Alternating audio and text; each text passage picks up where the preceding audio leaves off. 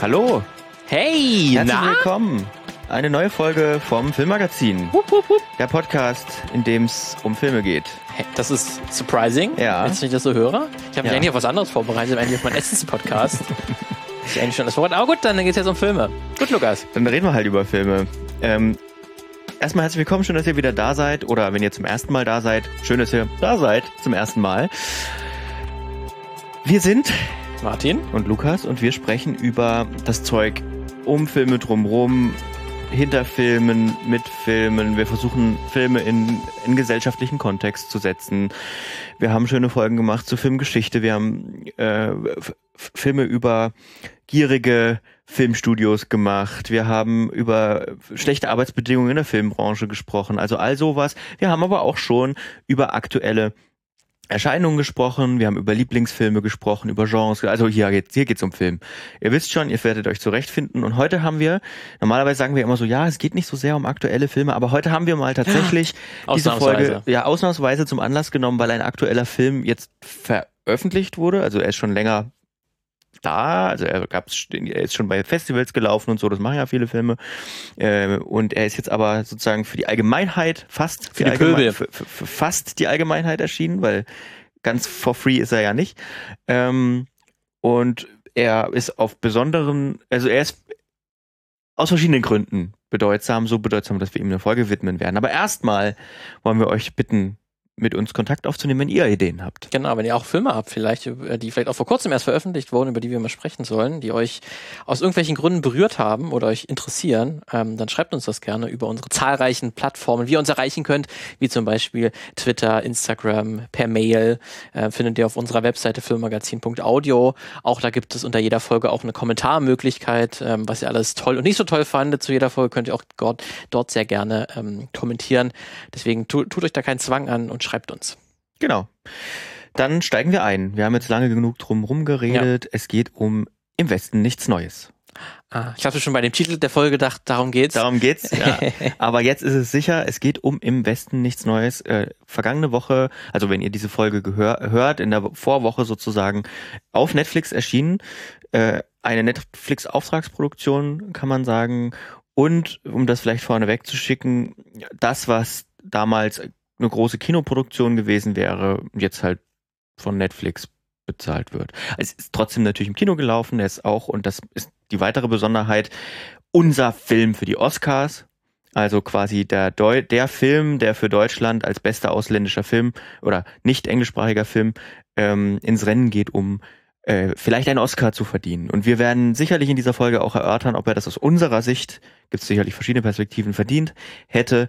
Ähm, und ähm, was es sonst damit auf sich hat, denn der ist ja für die für, für, für Deutschland ein besonderer Film oder die Thematik ist besonders und auch ähm, der Stoff, dem, der dem zugrunde liegt. Und ja hat noch eine besondere Aktualität, äh, Ja. muss man ja sagen, das auch immer wieder betont wird in zahlreichen äh, Reviews und, und Pressestimmen ähm, und auch in der Einordnung des Films. Das ist ja wirklich krass ist, dass, ähm, wenn man sich die Nachrichten anschaut, äh, dass der Krieg, den man jetzt hier im Westen nichts Neues sieht, eigentlich sich gar nicht so sehr von den Nachrichten unterscheidet, wenn man in die Ukraine schaut, ähm, dass es dann nochmal eine besondere Relevanz hat, Dass es Ja. eben in Europa wieder wie der Krieg einen gibt. ja. Krieg gibt. Und Ja. Ähm, wobei man natürlich immer dazu einschränkend sagen muss, natürlich nimmt man Filme immer im, im, im Kontext auch der Zeit wahr.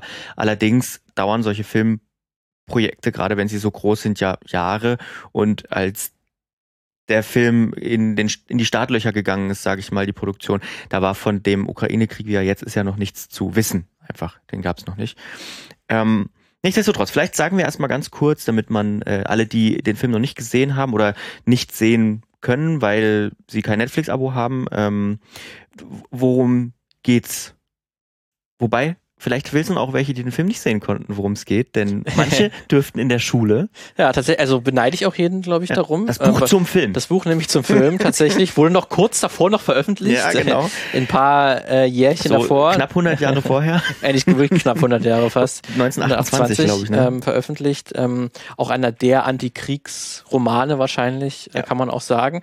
Die auch gerade international, das ist wahrscheinlich auch das Besondere, Ja. dass ein deutscher Roman von einem deutschen Autoren über den Ersten Weltkrieg Weltkrieg aus der Perspektive äh, von deutschen Soldaten so eine große Leserschaft erreicht hat, eben nicht nur im Heimatland des Autoren, sondern eben halt auch im, im Ausland und dort ähm, auch in 50 verschiedene Sprachen übersetzt ja. wurde. Zehn Jahre nach dem Krieg, muss man sagen. Zehn Jahre nach dem, was eigentlich auch schon recht, also trotzdem eigentlich relativ spät ist, wenn man so will, dass die Leute damit dann nochmal auseinandergesetzt haben, dass es so einen großen Erfolg hatte. Aber man hat gesehen, das hat auf jeden Fall halt Wunden hinterlassen mhm. und dieser Roman hat es halt geschafft, das Ganze in Worte zu packen. Ähm, interessanterweise wurde dieser ganze Roman erst äh, zweimal verfilmt, dafür, dass er eigentlich so ein bedeutender, millionenfach verkaufter Roman ist. Äh, und zweimal halt auch äh, hat Hollywood übernommen ja. und jetzt halt auch das erste Mal Deutschland wirklich ähm, dann aus mal seine Perspektive reingebracht, ähm, was wahrscheinlich die verschiedene historische Gründe auch hat, dass man sich erstmal mit diesem Stoff nicht mehr beschäftigt hat.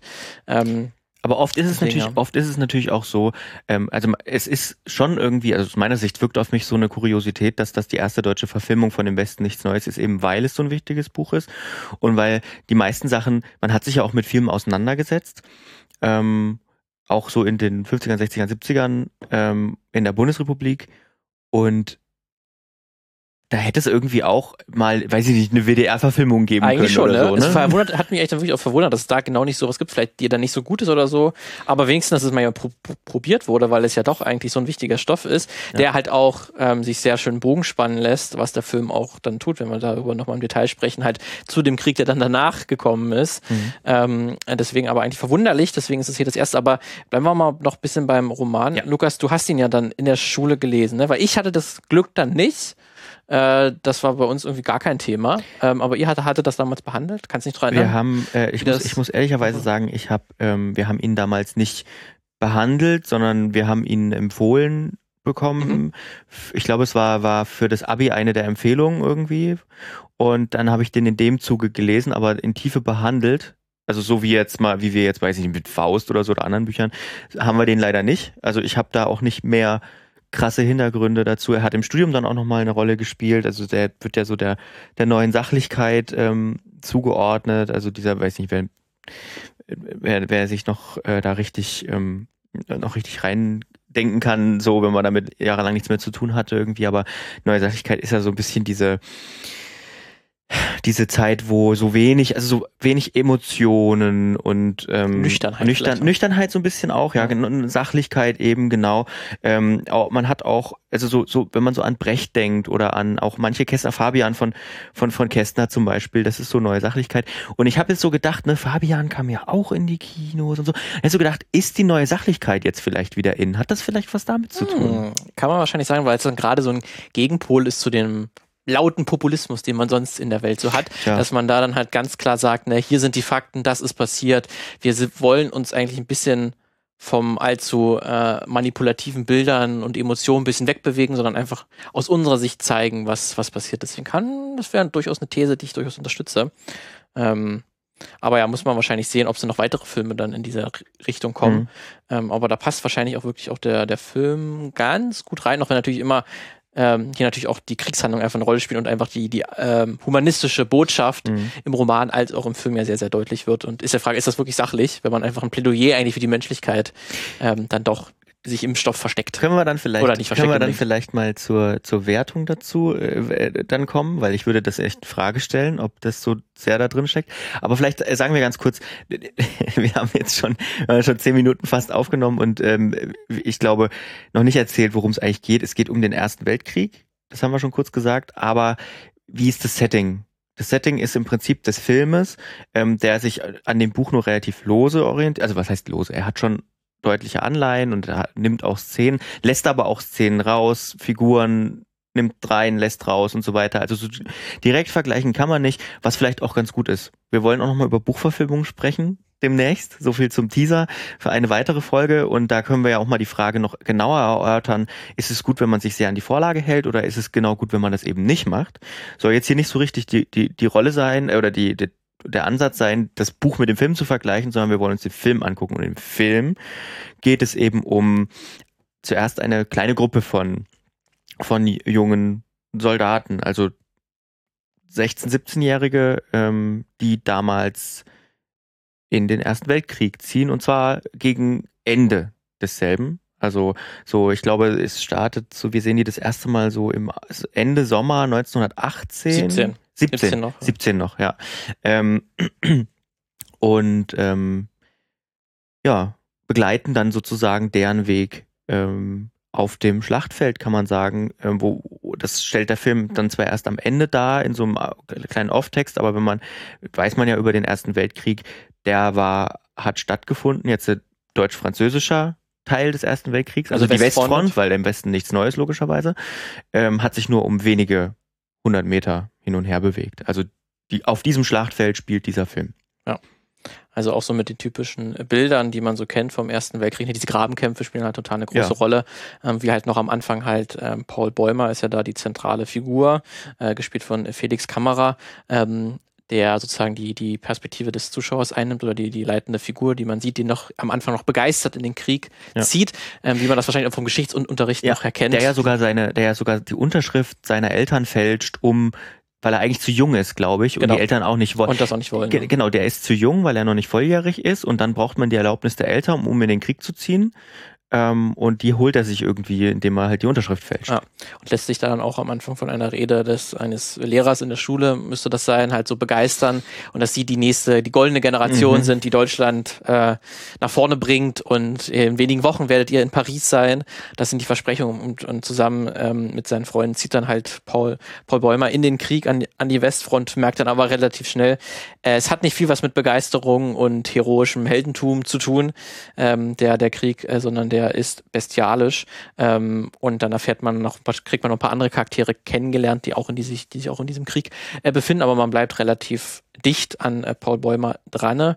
Ähm, ja, und im Prinzip, eigentlich ist es jetzt so vom, vom eigentlichen, und eigentlichen Geschichtsverlauf gar nicht so spektakulär, was da nee. groß passiert. Wer schon mal in, in äh, Kriegsfilm oder Antikriegsfilm gesehen hat, ähm, wird sich wird dort vieles wiederfinden. In mehreren Pressekritiken habe ich auch das Wort gelesen oder gehört, ähm, Best of von Antikriegsfilmen, was ein bisschen komisch erstmal klingt, ja, weil Best ja, of klingt eher nach was Gutem, aber hier sind eher so die alle schrecklichen das Elemente. Worst of, Worst of eigentlich Antikriegsfilme.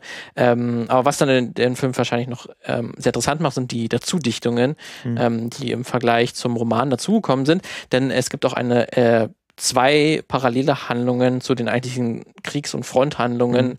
ähm, vor Ort. Ähm, sind dann einmal die Friedensverhandlungen ja. ähm, Deutschlands mit Frankreich, ähm, wo dann gerade der von Daniel Brühl gespielte Matthias Erzberger eine große Rolle spielt, ein Politiker, der damals auch wirklich die Verhandlungen mitgeführt hat und dann letztlich auch den Friedensvertrag oder die Waffen, den Waffenstillstandsvertrag unterschrieben hat. Ähm, und dann halt ähm, der von David Striso gespielte Friedrich, äh, General Friedrich, ähm, der so noch so als preußisches super ideal quasi mhm. oder Klischee gestaltet, der immer noch Krieg führen will äh, und ähm, eigentlich ähm, gegen die Sozialdemokraten in der Heimat hetzt, die hier irgendeinen Frieden akzeptieren und er möchte einfach nur weiterkämpfen und seine Soldaten weiter in den Tod schicken, mhm. ähm, der halt schon immer auch Krieger war, also schon sein, sein Vater und Großvater war schon Krieger, kriegen wir, ähm, das bekommen wir auch in einer Rede äh, oder erfahren wir auch in, in einer Rede und da hat man noch diese beiden Handlungen, die nochmal so ein bisschen einen Rahmen bilden. Ähm, wie fandst du dann diese Ergänzungen im Vergleich zum Roman, weil die hat es ja wirklich der Roman eigentlich nicht.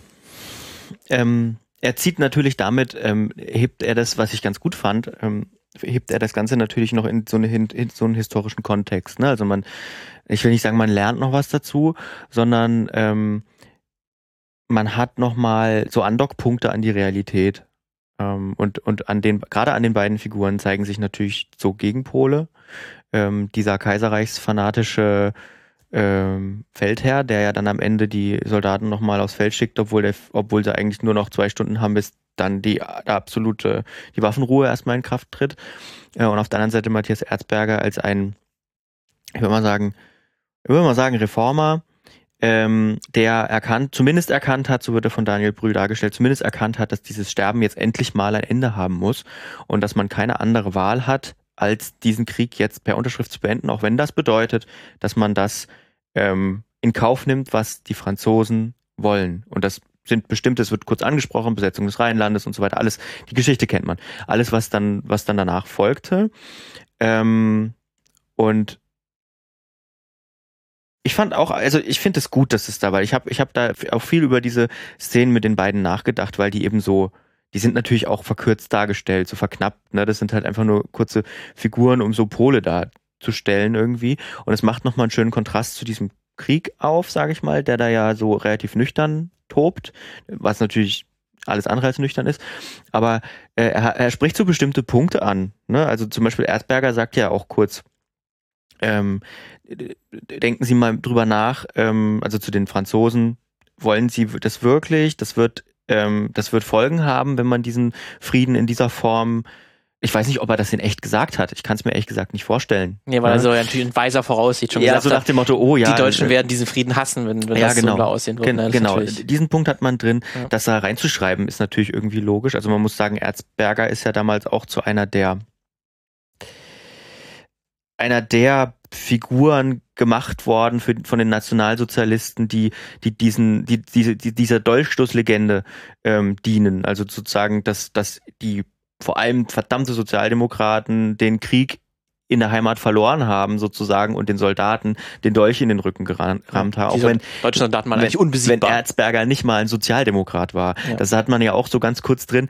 Äh, er sagt ja dann auch zu irgendwie, ich weiß nicht mehr zu wem, zu dem, zu einem der Konservativen, die mit bei ihm dabei sind, er sagt er ja dann auch, ja, ähm, wenn wir diesen Frieden nicht nehmen, dann überrennt uns der Bolschewismus von der anderen Seite. Also ähm, auch wenn das, wenn das denkt, Erzberger war Mitglied der Zentrumspartei, also Katholik, politischer Katholizismus. Also was ähm, jetzt CDU gewesen wäre, so im Groben. Ja, vielleicht sogar noch ein Stück weiter äh, konservativer. Also ja, damals natürlich ja. logischerweise, weil es war ja früher auch. Ne?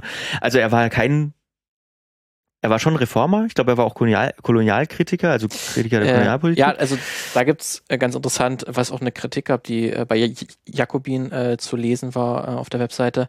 Ähm, das Herzberger war eine ganze Zeit lang auch Kriegsbefürworter. Ja, ja. Ähm, und hat ja auch gefordert, oder gerade am Anfang war auch sehr begeistert und hat auch geschwärmt davon, ähm, wenn die Deutschen London vernichten und vernichten schlagen und welche Kolonien, vor allen Dingen in Belgien, oder halt die mhm. Erweiterung des Kaiserreichs auch in Belgien zum Beispiel haben kann. Er hat aber realisiert, realisiert dann irgendwann, dass es äh, zu nichts führt und man den, den, Krieg beenden muss. Das hat natürlich, du hast es ja auch schon angesprochen, ja. diese gerade ähm, Herzberger und dann der General Friedrich, die werden natürlich nur als ganz ja. grob gezeichnete Figur gezeichnet, weil man hier jetzt an dem Zeitpunkt der Geschichte ähm, mehr diese Pole dar, äh, darstellen wollte, was es damals gab. Es gab die Leute, die wirklich sagen, hey, das muss jetzt aufhören ja. und manche Leute, die bis zum letzten Mann wirklich kämpfen wollten, ja. äh, wenn es der sinnlose Tod war. Und man muss Deswegen finde ich das auch okay, ehrlich gesagt, dass man es nicht vielleicht so nochmal groß aufführt ja. und Erzberger groß als man, geläuterte Figur. Genau, so weil er ist, er, ist, er, er ist ja natürlich, also er darf natürlich kein Held sein, weil es gab, diese ist in Deutschland, dieser Krieg, der konnte ja nicht funktionieren, nur weil fünf Leute gesagt haben, wir wollen jetzt Krieg.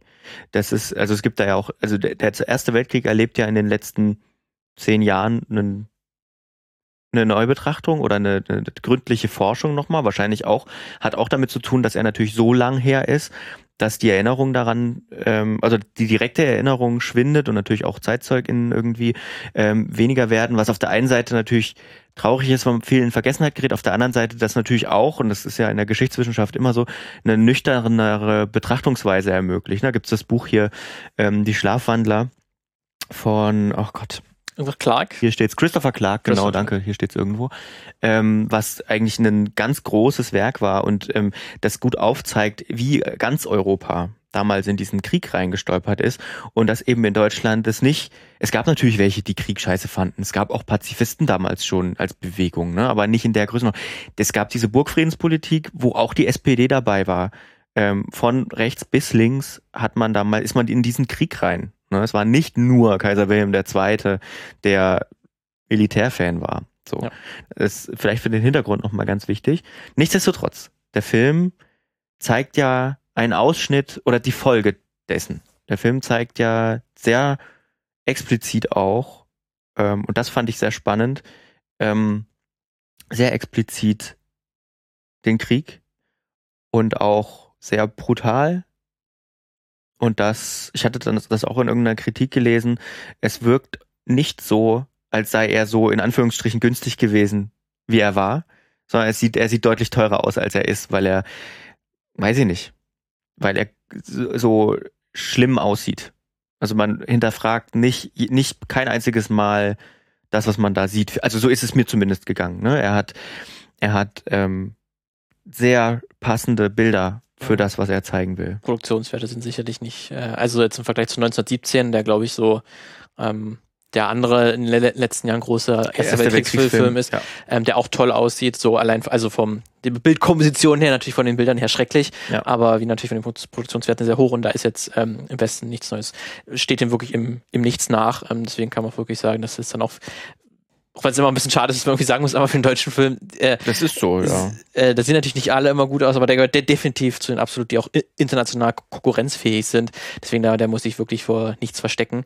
Ähm, deswegen wirken natürlich dann auch gerade dann die, die Schlachtszenen, weil die mit einer sehr großen Finesse, Qualität äh, inszeniert sind oder ja. mit einer besonderen Brutalität halt auch, ähm, die dich, die es wirklich spürbar macht, wenn die Panzer kommen oder wenn die Flammenwerfer kommen. Ja. Ähm, dass das dann nochmal besonders reinhaut natürlich. Mhm. Ähm, also ich habe mal geguckt, ganz kurz nur ja. um das Budget. Ähm, 1917 irgendwie 90 bis 100 Millionen. Mhm. Und im Westen nichts Neues, 16 Millionen. Ah ja, das ist wirklich krass, dass dann ähm, für das deutlich weniger ja, Geld dass äh, man eine so sehr aussieht. eher ähnliche Qualität Man muss auch dazu sagen, für eine deutsche Produktion sind 16 Millionen Dollar schon echt viel Geld. Ja. Und ähm, er ist auch ich glaube, er ist auch wieder relativ günstig. Er ist in Tschechien gedreht worden, glaube ich, Großteil. Ne? Da gibt's auch gute Filmförderung abzuholen. Ähm, Teile in Prag in Studios und so weiter. Über Filmförderung haben wir auch schon gesprochen. Also ich denke, bei diesen 16 Millionen Budget bleibt es dann am Ende nicht. Ich ja. denke, da kam noch einiges an Zuschüssen und, und, und Zeug dazu. Aber ähm, er sieht das Geld waren für das Geld in Anführungszeichen wäre das wenig, ne? Aber ähm, sieht wahnsinnig gut aus. Ja. Fandst du dann aber, das hat ähm, mit dem Geld und mit der Qualität, die man vor und hinter der Kamera hat, ähm, hat denn das, weil ich habe im Vorfeld auch, wo die Trailer, die ersten Trailer erschienen mhm. sind, auch äh, durchaus die Befürchtung äh, gelesen, dass es hier eine Call of Duty-Sierung ja. des Krieges ja. ist, der halt irgendwie toll aussieht, aufregend, ja. ähm, halt so ein bisschen Videospiel-esk, aber eher im negativen Sinne Videospiel-esk, dass es eher spielerhaft aussieht und nicht wirklich die Grundaussage oder zumindest eigentlich ein Antikriegsfilm ist oder ich äh, warnen will vor den Folgen, hat es das für dich erreicht? Ich finde, ich finde, das genau das Gegenteil von diesen Befürchtungen ist eingetreten. Ähm, ich, ich, ähm, das war seit langem einer der ähm, einer der Antikriegsfilme, wo ich sagen würde, der hat es den Titel wirklich verdient. Also wir haben ja hier öfter auch schon über Antikriegsfilme gesprochen, wo man nicht den Fragezeichen dahinter machen müsste und fragen müsste, war das nicht eigentlich ein Kriegsfilm? Weil ähm, es gibt ja oftmals so eine Heroisierung. Gut, das ist natürlich bei, das ist so bei amerikanischen Filmen über den Zweiten Weltkrieg ist das ganz oft so. Ähm, das gibt's aber durchaus auch bei Filmen über den Vietnamkrieg und so. Also wo, wo einfach eine Heroisierung schon in den Figuren irgendwie stattfindet, wo man eine Heldengeschichte erzählt und wo und natürlich auch anti äh, oder vermeintliche Antikriegsfilme, die dann eher Actionfilme sind. Und ich finde, das ist er beides nicht. Das ist er beides nicht und er macht ganz viel, ganz viel richtig, dass er das eben nicht ist. Also er macht absolut keinen Spaß zu schauen. Und das meine ich im positiven Sinne. Also du sitzt nicht du guckst dir den Film an, ich, also mir ging's so, ne, kann ich nur von mir sprechen. Ich, man guckt sich den Film an und bleibt dran, weil er auch wirklich spannend ist, aber man hat dabei keinen Spaß. Also es ist nicht so, dass man, dass man mit einem guten Gefühl da sitzt und sagt, oh, guck dir mal die coole Action an, oh geil, jetzt kommt noch Panzer. So. Ja, also er hat's, ähm, Regisseur äh, Edward Berger hat's wirklich ganz gut hinbekommen, dass dann, wenn es zur Action kommt oder den, den, den Schlachtszenen, ja. ähm, dann genau zurückzuziehen oder es nicht mhm. zu lange auszukosten äh, oder eine äh, Choreografie sich auszudenken, die irgendwie zu aufregend ist. Ja. Weil da ist man, glaube ich, ganz leicht dann da, das irgendwie halt auch beeindruckend aus, wenn man irgendwie, oh, ja. gucken, was jetzt noch kommt, jetzt wird noch der erschossen oder so, und dann sieht's auch irgendwo wieder interessant aus. Da wäre zum Beispiel Hacksaw Ridge, fand ich da ein mhm. Negativbeispiel ja. äh, von Mel Gibson, ähm, der dann, wo der Krieg auch eigentlich total furchtbar dargestellt ist und total brutal. Mhm. Ähm, da gibt es die erste Szene, ähm, wenn das dann wirklich auch an sich super inszeniert, mhm. weil die gehen dann erst in so ein Schlachtfeld und treten ja gleich müsste zum, zum, zum Kriegsland kommen. Es passiert erstmal nichts und der Film kostet so ganz lange aus, bis dann der Punch, der erste Schuss fällt mhm. und dann ist Chaos. Dann ist auf einmal geht's los.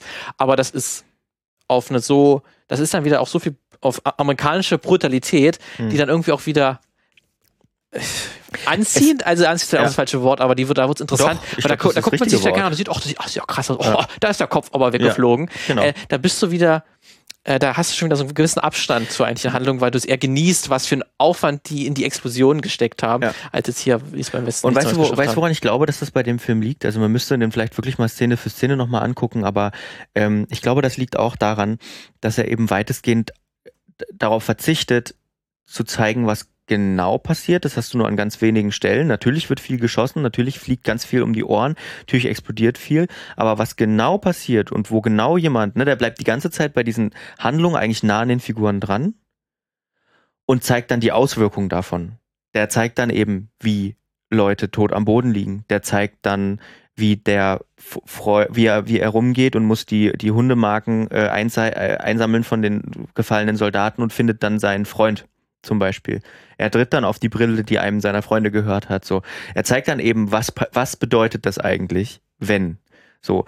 Und ich weiß nicht, ich hatte, ich habe, ähm, weil du gerade von dem Intro von Ridge sprichst, er setzt diesen Ton ja schon von der ersten Sekunde an. Weil ich finde, der, der Film hat so ein unglaublich starkes Intro. Das ist eigentlich ganz einfach. Wir, es, geht, er geht, es geht eigentlich direkt in das Schlachtfeld rein. Er startet nämlich eben nicht mit den, mit den vier Jungs, die kommen dann sozusagen erst er, er setzt so an den, äh, ich, ich glaube so an den Anfang oder vor den ersten Akt setzt er nochmal so ein Intro, sag ich mal. Und ähm, Ouvertüre. Ja, die Ouvertüre im Prinzip. Und ja. die ist dann direkt quasi so ein Foreshadowing schon, das werdet ihr sehen. Ja. Hier ist Krieg.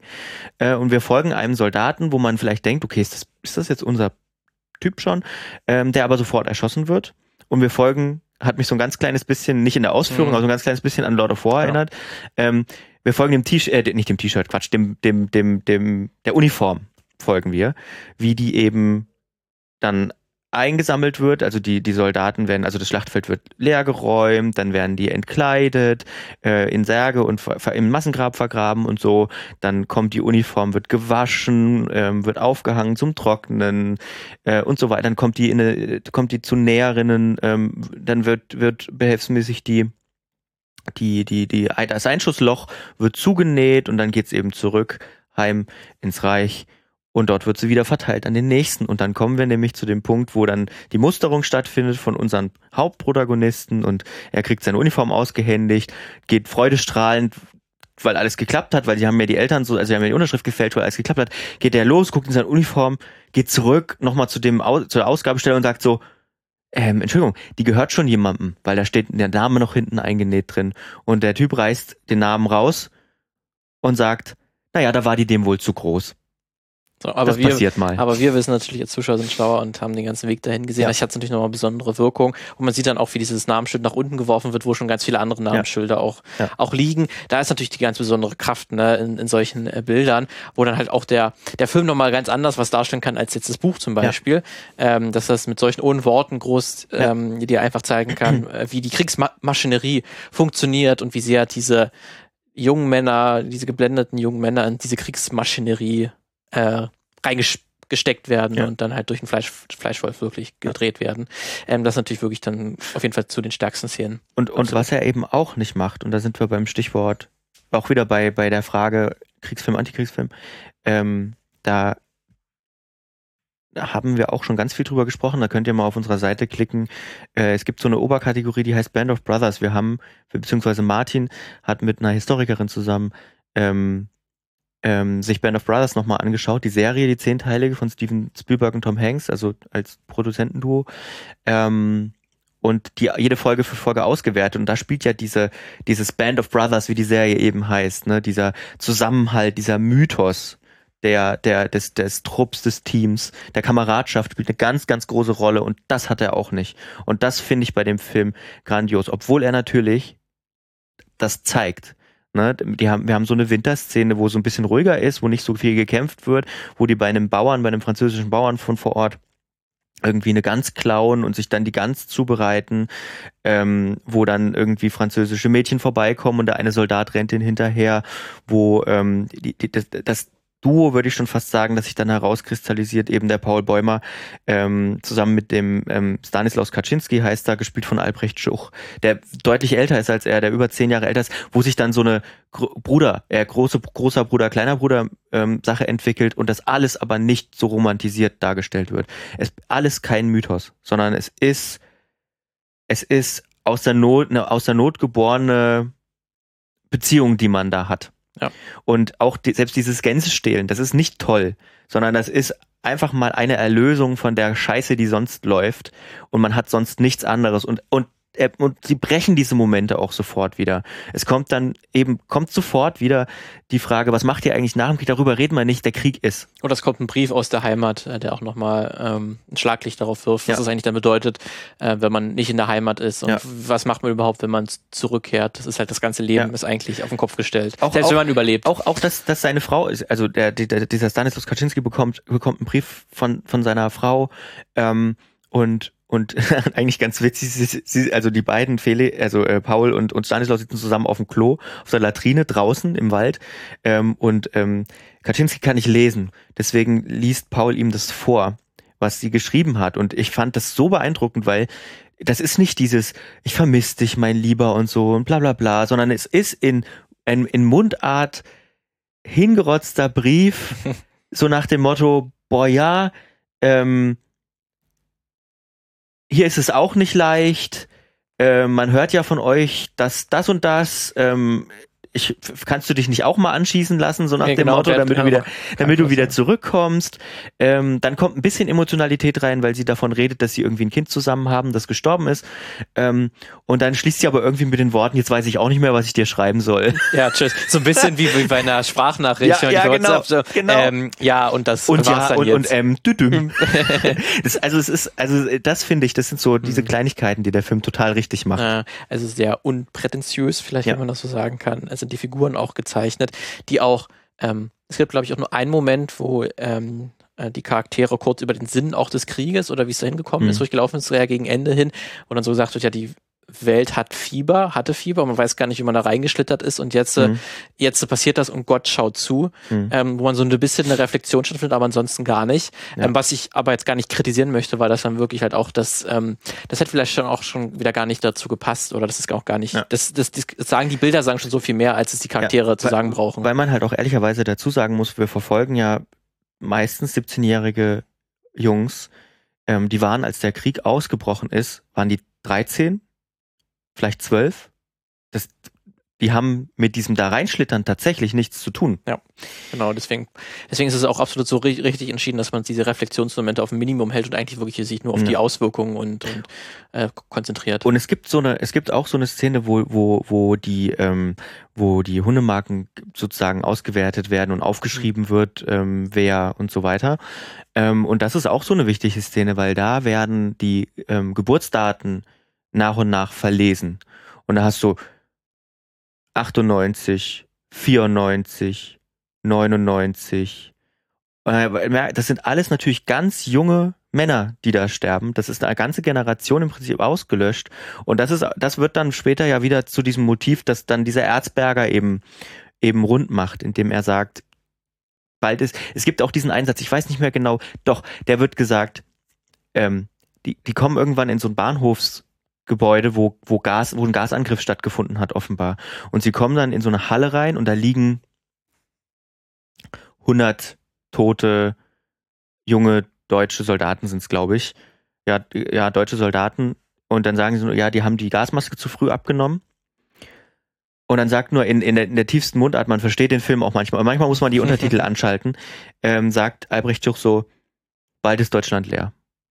Und das fand ich auch so stark das einfach das mit einem Satz so ja, eine, ja, wirklich ja. Äh, auf den Punkt ge gebracht. Ähm, das ist wirklich dann, dann diese Momente, ähm, die dann sehr nachhallen. Und das ist im Prinzip auch, es braucht mir auch gar nicht in irgendeiner Rückblende zeigen, wie die da elendig verreckt nee. sind in, in dieser Fabrik. Genau, und das meine ich. Er zeigt, er zeigt das, was dabei rauskommt. Ja. An vielen Stellen der Film. Der Film wäre auch ein gutes Beispiel äh, gewesen für, für unsere Essensfolge, ähm, weil tatsächlich Essen auch eine gewisse Rolle spielt ähm, als Kontrastprogramm. Zu was bekommen die Soldaten äh, an Steckrübensuppe zu essen äh, und was essen die äh, Politiker und der General. Ah, der General an diesem riesigen Tisch, das hatte schon fast, das konnte der Film wahrscheinlich auch nicht wissen, dieses Putineske einfach mit ja. diesem langen Tisch, wo er mit seinem Bediensteten da sitzt. Und dann halt sich so Wein einschenken lässt und dann den, den letzten Tropfen schmeißt er immer so auf den Boden und lässt sich dann noch mal in, in, in neuen Schluck irgendwie ja. einschenken. Ähm, und halt im, im Zug diskutiert man äh, darüber, wo die Friedensverhandlungen oder die Waffenstillstandsverhandlungen stattfinden, darüber, ob die Croissants auch wirklich kross genug sind ja. und warm genug sind. Ähm, also das sind die vom letzten Tag? Tag, fragt er. Genau, vom letzten Tag. Ne?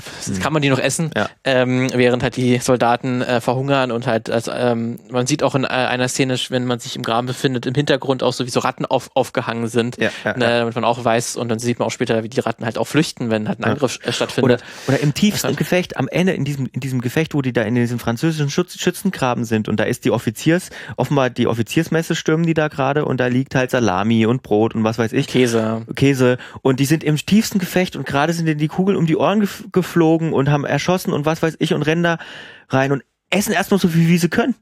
Ja, bevor es wieder weitergeht. Ja, auch sofort logisch. gemacht. Klar, logische ja, Wort. Das ist einfach, das, also, Ja, da, da, hat viele kleine Momente. Ja, ja. Obwohl man, gerade wenn man nochmal drüber spricht, ähm, so, so auffällt, obwohl der Film gar nicht so jetzt irgendwie so eine spektakuläre neue Idee hätte, wie man den Krieg nee. da, darstellen kann. Aber das nee. braucht er gar nicht und das nee. muss man auch gar nicht. Und ich glaube, glaub ich, gerade gerade in seiner Klarheit hat er deswegen diese Wucht. Ähm, und ich glaube auch deswegen, ähm, wenn wir mal auf das Thema dann Oscar zu sprechen kommen, glaube ich schon, gute Chancen hat, zumindest auf die eine Nominierung. Ja. Könnte ich mir vorstellen, ich, ich kann halt noch nicht einschätzen, wie stark dann die Konkurrenz sein wird. Ähm, aber ich kann mir schon gut vorstellen, weil das ist ein Thema, das ist super für die Academy. Die lieben auch Kriegsfilme. Gerade, gerade weil es auch so, weil es auch so aktuell ist, gerade das kommt noch dazu. Ist, ja. Also dem Film spielt nicht nur seine eigene Qualität in die Karten, sagen wir es mal so. Ja, deswegen, ich kann mir sehr, sehr gut vorstellen, dass er wirklich in der Shortlist, auf der Shortlist zu finden ist. Auch, auch die, ich, wo, du sagst, fällt mir auch wieder so eine Szene ein, wo, wo, wo ähm, Paula ähm, irgendwie, weiß ich, im zweiten Drittel ähm, oder so am, im dritten Drittel äh, mit diesem französischen Soldaten im Graben liegt und ihn quasi ersticht im Matsch. Mhm. Das ist so eine eklige Szene einfach. Das hat nichts, nicht so, man versteht sich mit dem Feind, so, ne, und eigentlich, wir sind ja Soldaten und ich muss dich jetzt töten, sondern er tötet den und dann versucht er eben noch Dreck in den Mund zu stecken, damit das Gurgeln nicht so laut ist.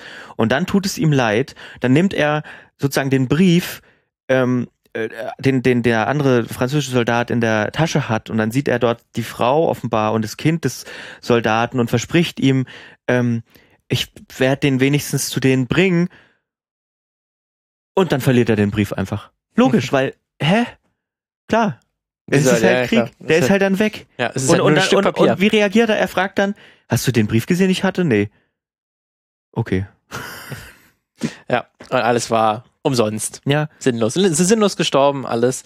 Und ähm, also man muss auch wirklich sagen, das, äh, das Ende, diese ganze Partie des Endes ist großartig, weil der Krieg ist zwar vorbei, aber der Film hat kein Happy End. Nee. Für niemanden. Aber gut, das äh, erwartet wahrscheinlich auch jeder, der den Film dann bis dahin geschaut hat. Ähm, es endet nicht in einem Happy End. Nee. Ähm, aber es setzt nochmal einen schönen, schönen Endpunkt, ähm, um wirklich dieses, die Sinnlosigkeit nochmal schön darzustellen. Ja. Und wirklich dieses, ähm, letztlich bis zum letzten Moment irgendwie kämpfen wollen, um irgendwie sich irgendwas zu beweisen, weil man irgendwie ja. einen ganz komischen, ganz komischen Begriff von Ehre oder ja. was auch Vaterlandstolz irgendwie verinnerlicht hat. Ähm, und das dann irgendwie halt sich man sich in so einer Situation bewegt hat, dass es scheinbar und, wohl nicht anders und, geht. Und weißt du, was ich, weißt, was ich fand? Das fand ich auch wieder gut, dass, dass er, ähm, also um das kurz zu umreißen, die, das hatten wir vorhin schon mal kurz gesagt, die werden dann von diesem General nochmal äh, in den Kampf geschickt obwohl der Krieg eigentlich vorbei ist, faktisch. Also der, dieser, dieser Waffen, diese Waffenruhe tritt um 11 Uhr in Kraft mittags und er schickt die um 8 nochmal aufs Schlachtfeld, obwohl sie eigentlich, wie die Franzosen auch, die hätten einfach die Füße hochmachen können in ihrem Lager und dann wäre Ruhe gewesen. Und dann überfallen sie eben nochmal so ein französisches Lager. Und da sehen wir auch einen Moment, wie eigentlich ein, der, ein französischer Offizier, der dort ist, die, die äh, köpfen eine Flasche Wein ähm, in dem Graben und sagen, jetzt ist es endlich vorbei und dann werden sie nochmal überfallen. Ähm, und all diese ganzen Tode sind, sind, sehr, sind sehr sinnlos, die da nochmal stattfinden. Ähm, und er macht es aber, der macht es aber genau richtig, finde ich, weil die gehen da nicht, zumindest interpretiere ich das so, die gehen da nicht hin, weil sie noch Stolz haben, weil sie noch Vaterlandsliebe haben. Erstmal hast du welche, als der Befehl kommt, ähm, werden, sagen eine, ich gehe jetzt nicht nochmal aufs Schlachtfeld und werden erschossen. Das sieht man nur im Hintergrund ganz lapidar stattfinden, dass sie die noch an die Wand stellen, ähm, weil sie am sozusagen fünf Minuten vorher nochmal Befehle verweigern. Und auch unsere Hauptfigur, da ist ja vorher dann auch was passiert und so. Es ist einfach, es ist einfach egal.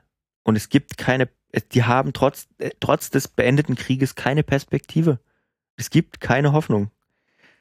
Auch also halt, ja, also das stimmt, ja, die Intro, ja, kann ich, kann ich nachvollziehen, weil das dann wirklich auch an dem Punkt, ähm, man einfach gar keine Ideale mehr hat. Und einfach, ja. es ist wirklich einfach alles einfach, egal. Es ist egal. Ich mache einfach einen Befehl und ich mache den jetzt. Ja, ist, du stirbst, du stirbst, wenn du jetzt Nein sagst. Du, du stirbst, wenn du ja jetzt hingehst. Ja. Du stirbst wahrscheinlich sogar, wenn du nach Hause kommst. Es gibt ja dann auch einen, auch einen Soldaten, der sich tatsächlich im Lazarett am Ende, obwohl der Krieg vorbei ist, der jetzt eigentlich nach Hause fahren könnte, das Leben nimmt, weil das, weil das Leben vorbei ist.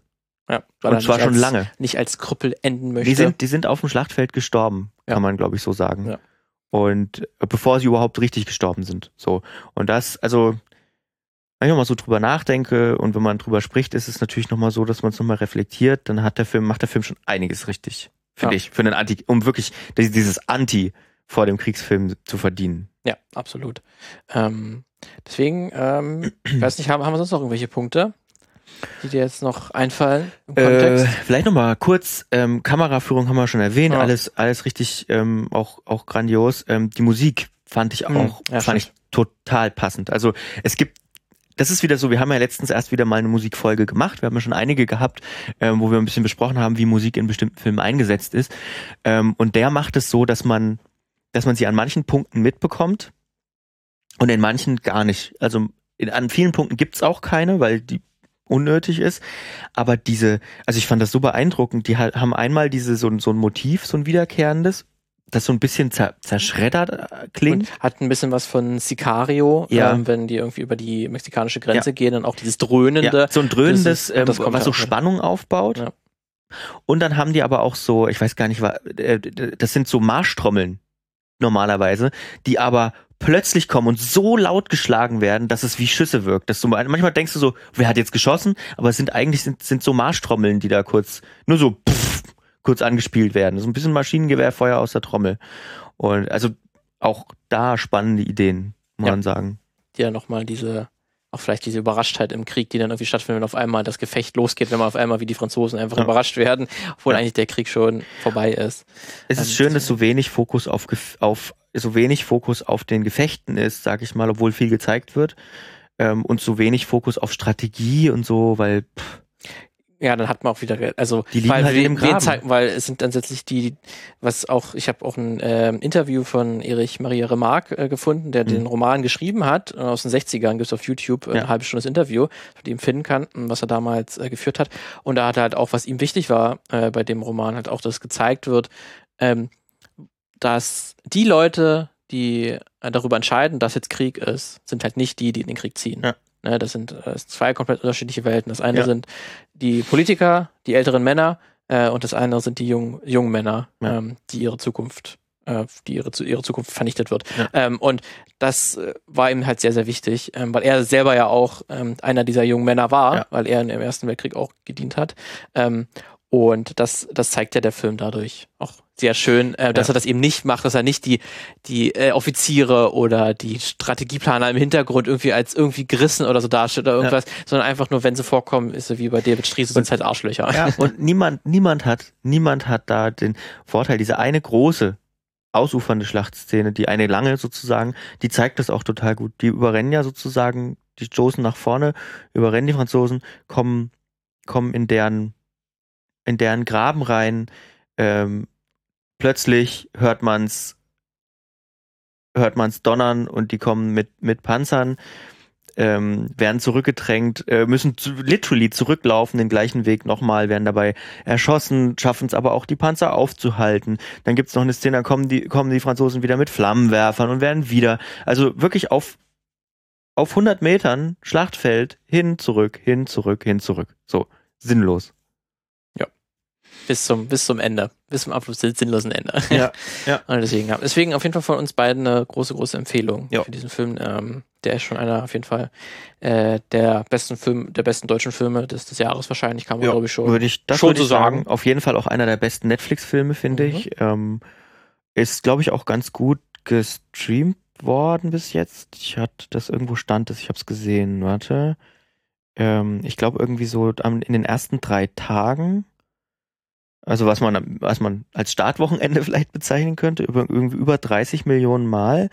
Und ich glaube, der Erf im Moment führt die Charts an als die erfolgreichsten ne, ne- fremdsprachigen, also nicht englischsprachigen Netflix-Produktionen.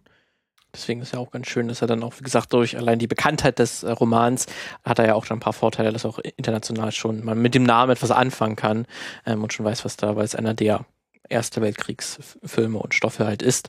Ähm, deswegen ist er auch sehr schön, dass er dann noch eine gewisse Reichweite dann auf jeden Fall generieren wird und dann der Aufwand, der hier eindeutig betrieben wurde, sich auf jeden Fall gelohnt hat. Ähm, deswegen auf jeden Fall schaut euch den Film an, wenn ihr irgendwie darüber Interesse habt. Ähm, er aber ist natürlich kein, kein gute Laune-Film, ähm, aber das ist man sich, glaube ich, bewusst, wenn man den Film startet. Das äh, bekommt man hier die volle Dröhnung auf jeden Fall ab. Deswegen gut, dann wären wir jetzt noch ähm, bei unserer Kategorie. Abschlusskategorie, na, Abschlusskategorie. News. Was es gab gab's sonst? Es noch? gab eine große News. ja, die, vor allem, die, die kamen eigentlich ja noch vor der Veröffentlichung der vergangenen Folge. Ja. Da war, haben die Folge aber schon aufgezeichnet, die war schon eingeplant, kam Samstagabend. War wirklich, Wie ein Hammer kamen die. fragt man sich. Da fragt man sich, was ist da Fragt los? sich. Liam Hemsworth wird der neue Witcher in der vierten Staffel. Die dritte kommt ja jetzt erst mit Henry Cavill noch als Witcher, aber bestätigt für die vierte Staffel ist jetzt, dass Liam, Liam Hemsworth Henry Cavill ablösen wird. Und man fragt sich eigentlich die ganze Zeit nur, why? Warum? Warum? Tja, so genau wird man es wahrscheinlich erstmal nicht erfahren, zumindest in nächster Zeit. Ja. Ähm, man hat natürlich alles öffentlich, alles supi, gibt es eine Staffelübergabe. Henry Cavill gesagt, ja, meine Zeit ist Die vorbei. Staffelübergabe ist auch sehr witzig. Oder eine Schwertübergabe äh, dann quasi gemacht. Das Silberschwert geht, geht weiter. Ähm, aber man hat zumindest, was zumindest die Vermutung von Fans ist und was sich zumindest ein bisschen belegen lässt, ist wohl, dass Henry Cavill schon länger etwas unzufrieden war mit der Ausrichtung der Serie. Mhm. Ähm, ähm, weil er halt sich als großer Fan wirklich des, des Stoffes und der Romane, ähm, der Originalromane ähm, und auch des Spiels, ähm, da sehr eng dranbleiben wollte, Mhm. aber wohl die äh, Schreiber, Produzenten und Leute von Netflix da sich mehr Freiheiten nehmen wollten, wohl nicht so respektvoll wie, und so ist zumindest, kann man zumindest zwischen den Zeilen kann man da bei ein paar Interviews mit Henry Cavill Ja. durchaus was reinlesen. Es gab zum Beispiel das eine Beispiel, ähm, in der zweiten Staffel stirbt ja das Pferd Plötze ähm, von äh, Geralt Ja. und das war im Original-Drehbuch äh, so verfasst eigentlich, dass er das jetzt nicht so krass aufnimmt emotional und das quasi mit so einem lockeren Spruch fast halt ein bisschen weglächelt, Mhm. ähm, weil er auch, also in den Romanen bekommt er auch immer mal wieder ein neues Pferd, das nennt er auch immer wieder Plötze. Also das ist, ähm, Mhm. es gibt immer wieder ein Pferd Plötze bei ihm. Aber eigentlich hat er schon eine recht enge Verbindung zu seinen Pferden und das hat äh, Henry Cavill fand das auch nicht so gut. Deswegen hat er das übernommen, dass er gesagt hat, er ist mit einer mit der eigenen Rede noch mal kurz aufgekommen und ist dann zu, zum Dreh halt mit einer umgeschriebenen Szene gekommen, Mhm. durfte das dann auch aufsagen. Nee. Äh, und das ist jetzt auch in der Serie so Ja. zu finden, dass es ja kurz ein emotionaler Moment ist, wo er sich von Plötze verabschiedet. Und das ist vielleicht so ein Beispiel dafür, dass es halt ein bisschen Spannung dazwischen gegeben hat. Und wahrscheinlich war es dann wohl so gesagt, okay, ich habe jetzt noch einen Vertrag, den habe ich unterschrieben, das heißt, ich muss Ja. nur eine Staffel machen, aber danach habe ich keinen Bock mehr. Zumal er ja auch raus. jetzt nicht unbeschäftigt ist, das hatten wir ja jetzt auch. Er ist ja jetzt wieder als Superman Öfters eingekauft, sehen, ja. bestätigt und deswegen gut. Obwohl, wo ich sagen muss, Liam Hemsworth, boah, Ist, ist, natürlich jetzt ganz, nicht, schön- ganz schönes ist jetzt Downgrade. nicht mein Favorite Actor, muss Nee, deswegen kannst du sagen. nicht vorstellen, aber gut, vielleicht täuschen wir uns ja auch und der kann es Ja. übelst gut. Kann sein. Aber es ist natürlich schon enorm, wenn der von einer erfolgreichen Serie der Hauptdarsteller gewechselt Ja, wird. ja. Das ist natürlich absolut das Schlechteste, was mit passieren kann. Und man hat natürlich, jeder hat natürlich schon eine emotionale Bindung ähm, zu der Figur aufgebaut. Und wenn man einfach jetzt den Schauspieler auswechselt, das ist natürlich erstmal schwierig, ähm, dass man da wieder von neu noch aufbaut. Ich weiß, vielleicht finden sie auch eine Möglichkeit, ist ja eine Zauberwelt, ähm, vielleicht ähm, gibt es einen Körperwechsel. Ähm, Mhm. Und so wird es vielleicht in der Story ein bisschen begründet, warum Geralt auf einmal anders Oh, aussieht. das wäre ja weird. Wäre wahrscheinlich weird, aber man könnte es wahrscheinlich schon machen. Schreibt doch einfach mal bei uns hier in die Kommentare oder bei Instagram oder sonst wo. Schreibt uns doch einfach mal, äh, wer von wer für euch der beste Geralt Riva Ja. überhaupt wäre. Wer wäre euer Ansatz, wenn man äh, Henry Cavill nicht mehr zur Verfügung steht? Wer könnte es denn sonst noch machen? Damals, wo es ähm, noch man nicht wusste, wer es macht, gab zumindest Mats Mikkelsen war zumindest ein Favorit, der zumindest Soll der jetzt alles spielen oder was? Ja Antwort ist ja. ich fände, ich fänd mal, warum nicht mal was? Peter Kurt zum Beispiel. Einfach mal Peter Kurt. Peter Kurt fände ich mega gut. Einfach mal, einfach mal wirklich so einen kompletten Tonwechsel machen und einfach nicht der, nicht, Oh ja, nicht der, nicht der krasse Henry Cavill-eske Mm, eben, sondern man hat einfach so ein, so ein, so ein, so ein, so ein bierbauchigen, bierbauchigen Ach, Ermittler. Äh, äh, äh, Ermittler Geralt. Ja, okay, aber das wäre wahrscheinlich eher ähm, sein Lehrmeister, hätte da auch gut zugepasst. Ähm, der, Stimmt, wie, stimmt, nee. der, der, ja, ja, der, Ja. wie, äh, doch, wie, mit W, Irgendwas mit glaube ich schon. Mm, Naja, wir, wir, Ja, wissen, wir ja, wissen ja, es wahrscheinlich auch, wer gemeint ist. Der hätte ja auch mehr, vielleicht, ich- mehr kann ich mir auch Peter Kurt vorstellen. Aber für Gerald braucht man ja auch ein bisschen, ein bisschen sportlich muss er ja schon sein. Kleines bisschen. Wieso denn? ich weiß gar nicht. Ähm, tja, naja, wir werden das nicht lösen. Hast du noch ein, hast du noch eine Honorable Mention irgendwie? Mm, Ich glaube, ansonsten war jetzt nichts. Das war ja schon die, die krassen Neuigkeit. Ähm, ich gucke noch mal ganz kurz im Netz. Nee, ich meine, ich meine, ich meine, ob du, ob du noch einen Vorschlag hast, Ach wer so. den spielen soll. Ich ich finde ja auch schwierig, ist natürlich auch eine schwierige Rolle, was natürlich ein bisschen Charisma erfordert. Hm. Ähm, ich hätte, ja, ich finde Henry Cavill ist durchaus ein bisschen zu jung eigentlich für Mhm. Geralt. Aber gut, er spielt natürlich auch vor den, ähm, den Spielen und auch ein bisschen vor den Romanen, zumindest je nachdem, welchen Roman man, man nimmt. Ähm, deswegen kann ich auch ein bisschen verstehen, dass man eher die Jüngeren genommen hat. Hm. Also Chris Hemsworth wäre eigentlich schon die bessere Variante auf jeden Fall gewesen, so von, wenn man jetzt bei den Hemsworth bleiben möchte. Das wäre jetzt auch nicht meine optimale Wahl Mhm. gewesen. Wesemir heißt der übrigens. Wesemir. Wesemir, Ja, genau. so, Das ist der, das ist der Lehrmeister. Da, da hatte ich mir Peter Kurt gut vorstellen können, Ja. auf jeden Fall. Mm, Ein bisschen älter, aber trotzdem aber so trotzdem, ein bisschen schrankig. Gibt bestimmt so viele, die da passen. Ich glaube, wenn du, egal wem du, egal wem du weiße Haar, lange Haare aufsetzt, das sieht dann aus wie Gerald von Riva. Ja, das durchaus. Gut, naja, dann, äh, weiß ich nicht, im, im Zweifel macht's Christian Bale. Das tatsächlich, ja. Gut, äh, damit ähm, viel Spaß bei eurer Woche. Die kommt. schaut euch, äh, schaut euch im Westen nichts Neues an und schreibt uns, was ihr denkt. Wenn Und- ihr ihn auch vielleicht auch nicht so gut fandet, dann schreibt uns auch sehr ja, gerne, da wir haben, er konfrontiert- ist ja wirklich sehr wir- gut weggekommen bei Ja, uns heute. und wir, bei uns ja auch. Wie gesagt, Ja. wir haben auch sehr wenig äh, Kritik zu äußern. Ähm, deswegen, falls ihr da vielleicht eine andere Meinung habt, sehr gerne, schreibt ihr uns. Wir würden das auch sehr gerne lesen. Ähm, weil da gibt es ja, wie gesagt, auch viele verschiedene Auffassungen, wie man so auch so gerade so ein schweres, wichtiges Thema, wie man das verpackt. Ähm, deswegen schrei schreibt uns da sehr, sehr gerne, wie ihr das fandet. und schaltet nächste Woche wieder ein. Wenn es heißt Filmmagazin. Tschüss. Tschüss.